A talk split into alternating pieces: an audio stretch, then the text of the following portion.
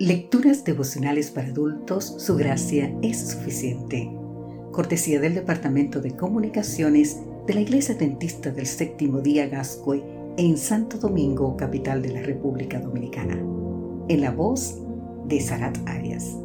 Hoy, 9 de marzo, ¿quién predicará?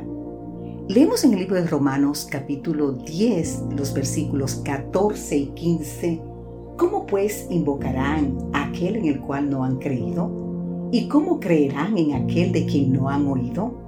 ¿Y cómo oirán sin haber quien les predique? ¿Y cómo predicará si no son enviados? Poderosa e impactante declaración la de Pablo en el versículo que precede a estos dos, es decir, en Romanos capítulo 10, versículo 13. Todo aquel que invoca el nombre del Señor será salvo. A ella le siguen cuatro preguntas que tantas personas han intentado responder. Veamos las respuestas en la vida de un gran predicador. William Franklin Graham Jr. hizo una gran contribución al cumplimiento de la misión. Más conocido como Billy, entregó su vida a Jesús a los 16 años en una campaña de evangelización. Y ese compromiso lo acompañó toda su vida. Creció durante la Gran Depresión de los años 30, donde aprendió el valor del trabajo duro y se dedicó intensamente a la lectura. Se casó en 1943 con Ruth Bell, nacida en China, hija de misioneros. Su padre, Ellen Nelson Bell, era el jefe de cirugía de un hospital presbiteriano situado a 500 kilómetros de Shanghái. Ruth sufrió para decidir entre Bill y el campo misionero.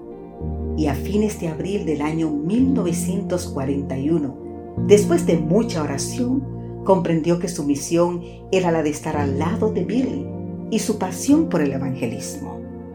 Poco después de su graduación se casaron. Dedicó su vida a apoyar el ministerio de su esposo y a educar a los hijos. Siempre ayudaba a Billy a investigar y a preparar sus sermones y libros. Tuvieron cinco hijos, 19 nietos y 28 bisnietos. Franklin y Annie también son evangelistas, siguiendo los caminos del Padre. Billy fue el predicador que alcanzó el mayor número de personas en los tiempos modernos. En sus campañas de evangelización, que comenzaron en 1948 en estadios, parques y otros lugares, alcanzó una audiencia directa de 210 millones de personas en 185 países. Según informes de su equipo, a partir de 1993, más de 2.5 millones de personas habían respondido a sus llamados. La campaña de Los Ángeles en 1949 lo hizo conocido internacionalmente. Las reuniones duraron ocho semanas con infinidad de asistentes.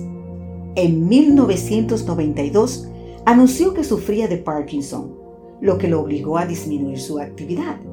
En el 2005 inició su última campaña de evangelización en Nueva York. Con casi 100 años de edad, falleció en el 2018. Su mayor legado, después de 60 años de ministerio, ha sido la predicación bíblica. Se expresaba en el lenguaje de las gentes común y no usaba otro recurso que no fuera la palabra. Su gran consejo fue, estudia la Biblia para ser sabio, cree en la Biblia para ser salvo, sigue sus preceptos para ser santo. Ahora bien, ¿cómo se salvarán si no hay quien les predique? Billy ya hizo su parte. ¿Y tú? ¿Y yo? Que Dios hoy nos bendiga en gran manera. Amén.